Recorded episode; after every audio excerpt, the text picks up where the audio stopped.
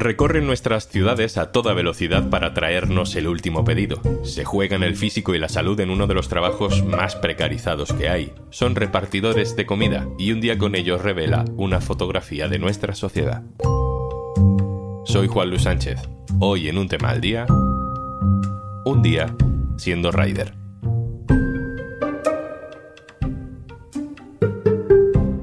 Una cosa antes de empezar. Hola, soy Juanjo de Podimo. Por fin es viernes. Ya sabes que los viernes te traemos una recomendación de un podcast. El de hoy es un lanzamiento especial. Un podcast sobre Julio Anguita, producido por Cordópolis y el diario.es, que estrenamos hoy y que puedes escuchar ya en Podimo en exclusiva. Al final de este episodio te cuento más. Y ya sabes, si entras en podimo.es barra al día, tienes 60 días gratis para probar Podimo y escuchar miles de podcasts y audiolibros.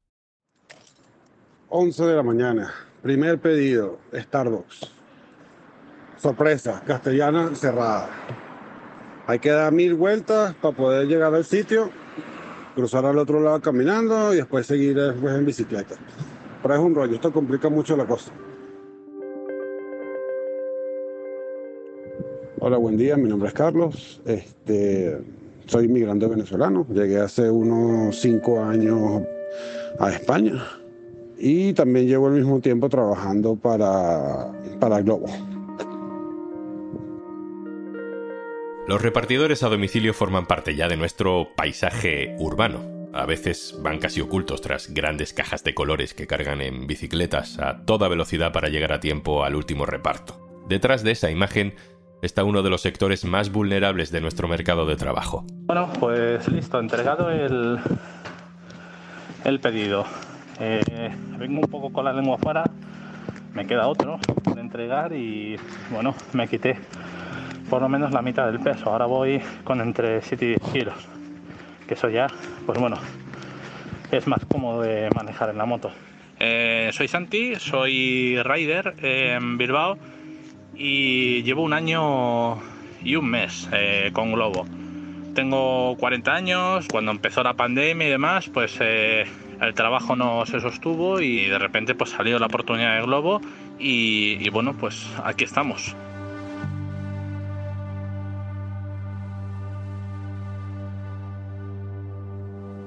...57 millones de euros. Esa es la última multa que se calcula que ha recibido Globo por el fraude en la contratación de más de 7.800 repartidores en Madrid. En total, la compañía acumula multas por más de 200 millones de euros en toda España. Pese a la regulación aprobada por el gobierno para forzar a las compañías de reparto a contratar a sus mensajeros, Globo sigue retando, desafiando al Ministerio de Trabajo con riders autónomos. Ese es el caso de Carlos. Tres días de baja por andar cargando una compra muy pesada y yo no sé, hice algún mal movimiento y la asiática se me activó y llevo tres días echado en la cama. Por supuesto, en estos tres días no cobro nada, nadie me paga, no, tengo baja, de hecho.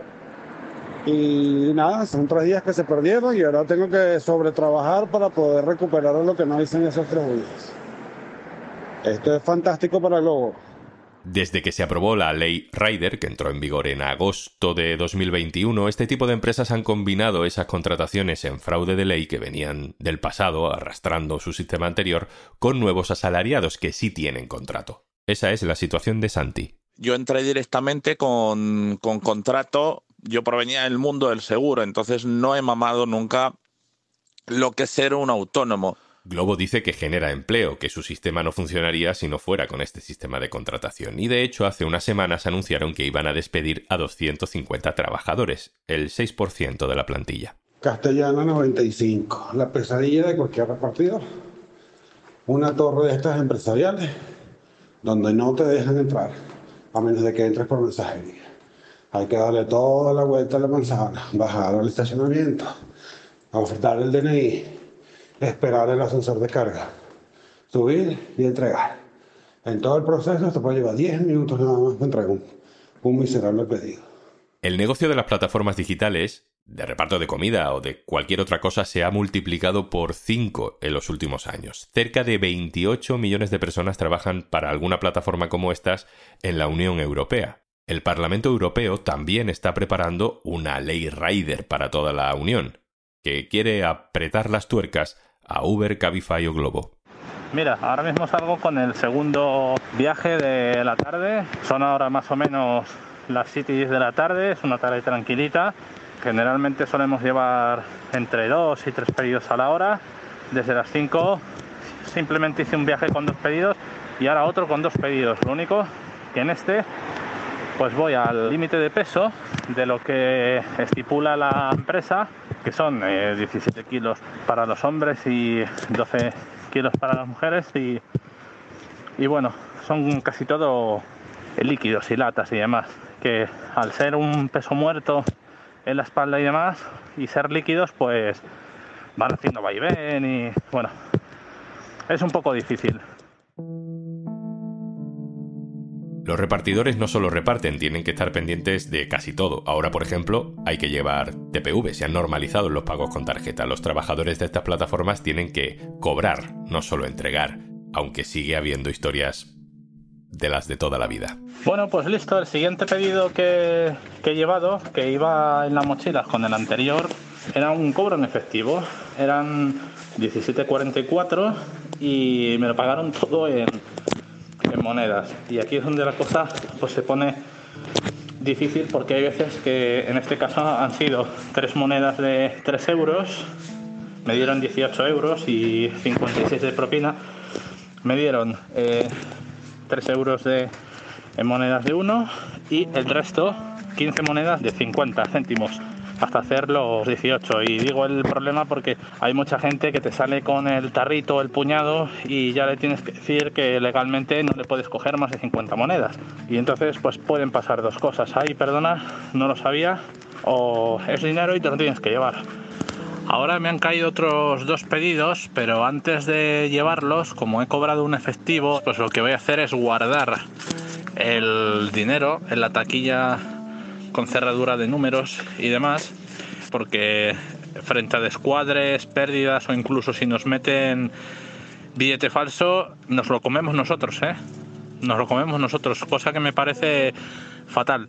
Los repartidores reparten y no solo reparten comida, reparten de todo. Siguiente reparto que he hecho, sin entrar en tema de morbos y demás, ha sido un eh, juguete sexual. Una cosa que siempre me llama la atención es que la gente pide, pero luego cuando se lo vas a, entregar están bastante a la defensiva y están bastante tensos, como si eh, tú les fueses a decir algo o les fueses a juzgar.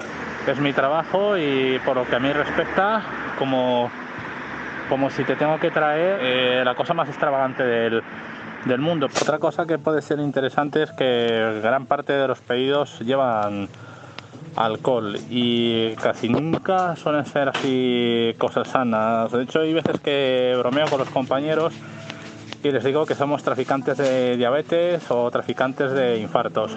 Acabo de retirar en, uno de estos kebab y decía, ¿por qué les llega el pedido ustedes primero que a mí? Yo necesito tiempo para poder elaborar el pedido. A lo que le respondo, le digo, ¿sabes por qué pasa eso? Porque no costamos nada. A Globo, ¿qué le importa? Dejarnos esperando 20, 30 o una hora ahí si no le costamos nada. Ah, en cambio los contratados sí nos meten presión, apurarse, tienen que entregar tantos pedidos por hora. Mientras tanto, simplemente no les importa.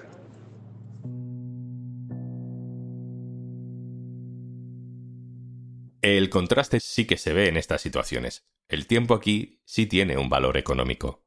Así todo siempre está el típico cliente de, oye, ¿cuánto vais a tardar? Tal, eh, que llevo esperando X y claro, dices, pues por una tableta de chocolate y una botella de vodka, por poner un ejemplo, no me voy a jugar el tipo. O sea, eh, si quieres cancelar el pedido, el pedido te va a llegar cuando la seguridad de la carretera sea la suficiente como para que en este caso pueda repartir con garantías de no caerme o de no sufrir un, accidente. Hay gente que tiene muy poca empatía con eso y piensan que están solos en el mundo y, y no se dan cuenta que con días de mal tiempo, días de mucho ajetreo, hay más gente pidiendo. Entonces, un pequeño retraso en cada cliente al final se convierte en uno grande. Además, bueno, hubo que ir despacio porque ha helado la carretera y estábamos ya a 4 grados y tuvieron que echar sal y conducir despacio, ir a 20 kilómetros por hora y así no patinar ni nada de eso. Los repartidores, junto a barrenderos o vendedores callejeros, forman parte del grupo de trabajadores que ocupan las tasas de mortalidad en el trabajo más altas de España. Me acabo de caer, pero con un estilo, ah, mi hermano, qué estilacho. La bicicleta por un lado y yo por otro, carrerilla, nada, como que si nada, no jodas, todo un acróbata.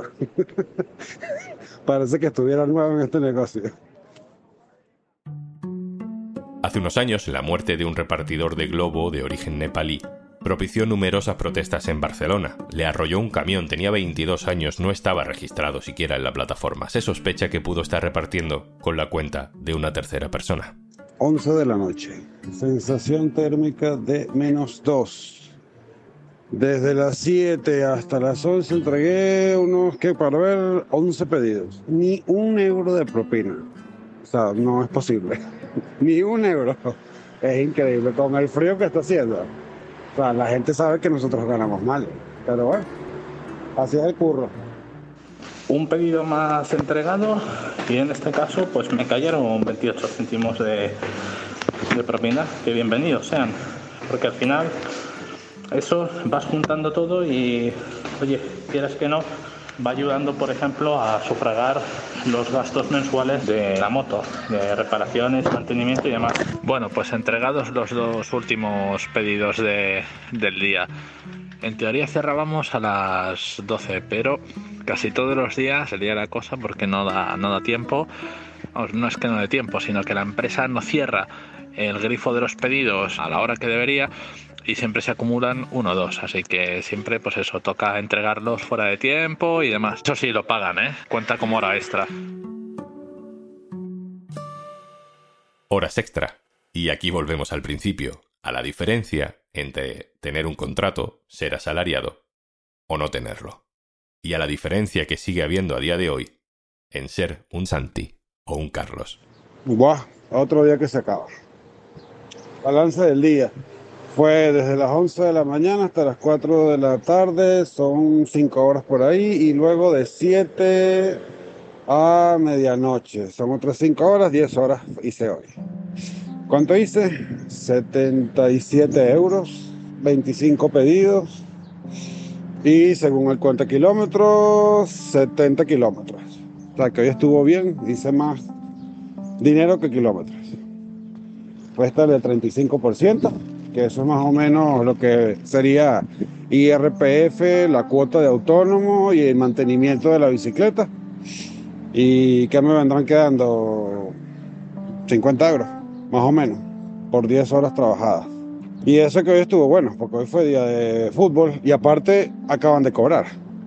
Pero esto no es así normalmente. Yo no tengo vacaciones, yo no tengo baja, no tengo paro, pensión. eh, qué chiste. Yo no tengo nada. O sea que no, realmente esto no, no es que valga mucho la pena.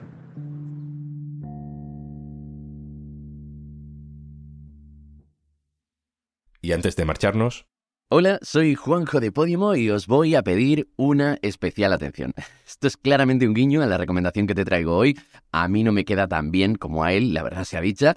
Y vengo a contarte que ya tienes disponible en Podimo un podcast narrado por los periodistas cordobeses Marta Jiménez y José María Martín en formato documental sonoro y solo con este fragmento vas a querer escucharlo entero. Os voy a pedir una especial atención, porque queremos decir cosas sopesadas, rotundas, yo diría que incluso fuertes, pero serenas y tranquilas. Julio es el que levanta las piedras y, y, hace que se vean los gusanos. Porque él decía que no le daba la gana de aceptar el mundo como estaba porque no le convencía y no le daba la gana de, de claudicar. No sé si es un pato, pero si pues anda como un pato, tiene el pico como un pato y hace cuá cuá, pues a lo mejor es un pato. Gente de dentro, gente que se va despintando, que pasa del rojo al rosa. Y digo, pues nada, chico, adiós. Hice una especie de corte de manga y me fui. De Anguita siempre se tiene el recuerdo de parecer un señor serio, adusto. Sin embargo, seguramente aquella imagen no era tampoco su ser real. los golfos, las prostitutas, todos los yonkis, los homosexuales, los trans, fuera, eran los, la guardia pretoriana de Julio, del piso de Julio y del coche de Julio. Era alegre como unas castañuelas, un hombre al que le gustaba bailar, ¿no? Y desde luego un gran entusiasta por la vida, ¿no? Y el amor es un juego con su cara y su cruz, con su cara y su cruz. Y un mundo interior que yo creo que muy, muy, muy poca gente conocía. Eso nos lo enseñaba fácilmente. Por eso puede ser también una figura un poco singular y exótica en los tiempos que corren. Uno de los consejos que me, me, dio fue el de mantenerme lo más alejado posible de la vida interna de los partidos. Por tanto, no es igual. Lo que sí es igual es Anguita y Aznar. Es la misma mierda. El hecho de que fuera una figura tan atacada y, y, tan denostada por el establishment mediático en España, pues revela lo que realmente significaba Anguita. El día de la que le dio el primer infarto, el del 93, yo le dije a Aznar, yo que tú me iría a Barcelona a Berlín. Y lo hizo. Aznar fue a Barcelona a verle. ¿Ustedes no se han dado cuenta de que todavía estamos hablando de muchas cosas y todavía no ha habido un discurso político diga usted qué va a ser de mi país dentro de 30 años. Anguita y Julio es un podcast que ya puedes escuchar en exclusiva en Podimo y como siempre te traemos una promoción por ser oyente de un tema al día. Esta vez, si quieres registrarte para tener 60 días gratis de Podimo, tienes que acceder a esta dirección go.podimo.com barra es barra anguita. Esto es un tema al día, el podcast del diario.es. Si te gusta lo que hacemos, necesitamos tu apoyo. Hazte socio, hazte socia en el diario.es barra socio. Este podcast lo producen Carmen Ibáñez, Marcos García Santonja e Izaskun Pérez. El montaje es de Pedro Nogales. Yo soy Juan Luis Sánchez. El lunes, otro tema.